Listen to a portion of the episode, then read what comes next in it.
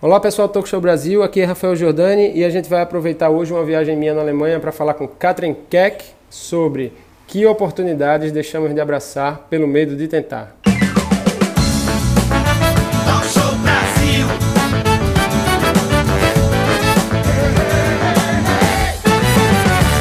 Podcast. É, hoje a gente vai aproveitar uma viagem aqui que eu estou fazendo para falar com Katrin Keck, que, é, que trabalha na Carl Zeiss, que é uma empresa alemã de responsável por fazer lente, peça para uma. Ela vai explicar exatamente o que é que ela faz e essa, essa conversa hoje aqui vai ser feita em inglês.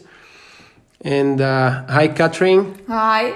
Okay, so from now on, we speak in English. Uh, Catherine, uh, I would like you to tell the people who's listening the podcast the same story you told me earlier today. Yeah. Like, how do you get into Carl's Eyes? How was it? How did you find the, the job opportunity? Okay. And how did you get into it? Yeah. And thank you for, call- for talking with us. Okay. I find the job in the internet and looking for, and they looking somebody who speaks English and fighting English. But my English was not so good, but I tried. I go to the job interview and the boss asked me if you try it or not. I said, okay, I can learn it and try to speak English and improve it. And then I decided to do it with me because the other ones don't try it. They are not, they were shy or anything. And so they don't try to speak English. And so the boss said, okay, then I take Catherine. Right. So at that time, uh, there wasn't people that were that were uh, willing to take the risk Yeah. to even to, So- try. Yeah, sure. So that was the main, main- difference. yeah. Who made it- How long ago was it? It was 20 years ago. 20 years Yes, ago. So you're they are working, start. working for Carl's Eyes for 20 years already. Yeah, and it was starting uh, in a sales department, Uh-huh. and it has to do with a lot of um, countries who speaking only English. The conversations only in English, or was only in English, Right. and therefore the boss needs somebody who try to speak in English. So you said, it's me. It's me. Let's try that. Let's try that. and Yeah. if it goes wrong, what did What you did- think in the time? If, if I cannot do it, what will the What will boss the boss- think? What did you think? uh, I think I had had to move, had to go. They fire me. And try something else. But then. like something else, yeah. Yeah. But you can always change your job. That's it's the- not fixed. You No, can nothing in always life is change fixed. if you don't want to. li- If I did not like it, so and love it, then I leave it. That's the but point. I like it. you and can maybe, always try to, to do something Yeah, different. yeah. And So- so, maybe it needs six months to speak and communicate in English and written in English, emails and Uh-huh. phone calls and so on. Yeah. Right, right. So we we we kind of feel the same in Brazil. Most of Okay. the of the people they don't even will to try anything. Yeah. They don't have the will to try. Yeah. And uh, that this talk show we we made some time ago was talking about the the difference in in as- in I would say doing something different, go over Okay. something. Yeah. Right. Yeah. This, to try to go over the barriers you find on the day by day basis and stuff. So we had these three people talking about this. So that was why I thought your story was so f- nice. Yeah. And today, uh, what do you do inside Carl's Eyes? Uh, at the moment, I'm working for the logistics department. So if the order comes from the customer, we are looking for that they um, order the material on the right time and planning production planning for that. Okay, that so is finished at this time where the customers he wants okay, so uh, Once. the other departments have to come to you, so you can Yeah. arrange all, All the everything things, for yeah, production or, yeah. or delivery. delivery. Yeah, and you have to do a lot of uh, different kinds of the purchasing department and production department and so on. It's a mixture from all, and it's nice. Yeah, I love it. you like it? yeah. yeah, yeah, yeah. So uh, it sounds it sounds very exciting. Yeah.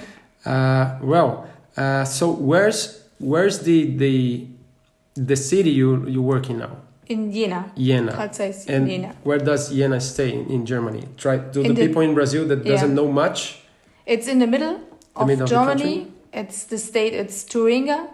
Yeah, and it's a nice Oh, the, state. the state is Thuringia. Yeah, Okay. Thuringia. Yeah. And which is the biggest city near to Jena It's uh, Erfurt, between Erfurt and Leipzig. in Leipzig? Yeah. Right.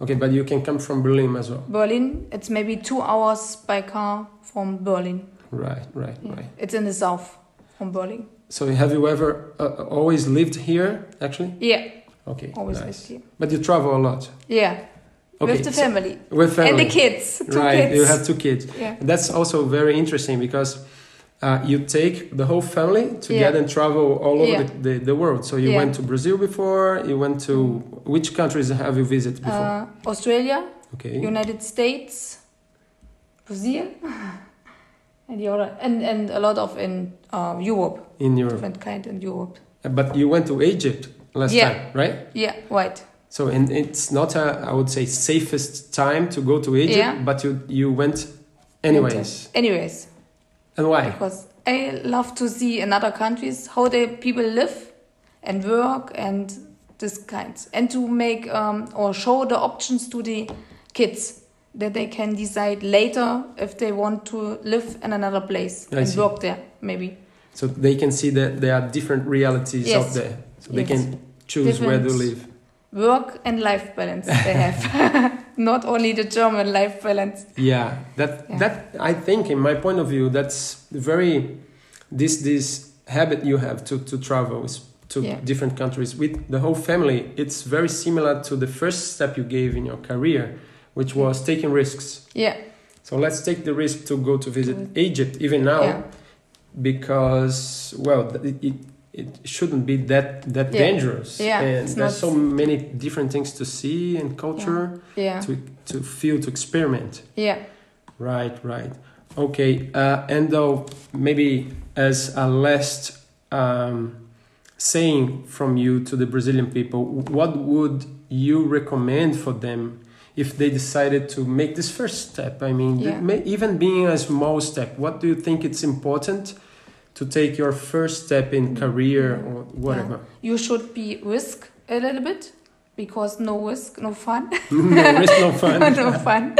And it's not so difficult. And if you decide it's, it's nothing for you, then you can go back always. You can always go try back, again, Try right? again and do another one. It's not fixed all the time. You can change if you want. If you don't like it, you can change it. Perfect. Well, uh, thank you so much for your time and uh, for this terrific uh, opportunity of sharing your experiences. Pessoal aí, é, quem gostou, que bom que vocês possam aproveitar essas opiniões. Qualquer pergunta vocês façam aí no link que deve estar em qualquer outro lugar aí que o pessoal vai colocar. E um abraço para quem ficou por aí. Tchau e até a próxima. Talk Show Brasil.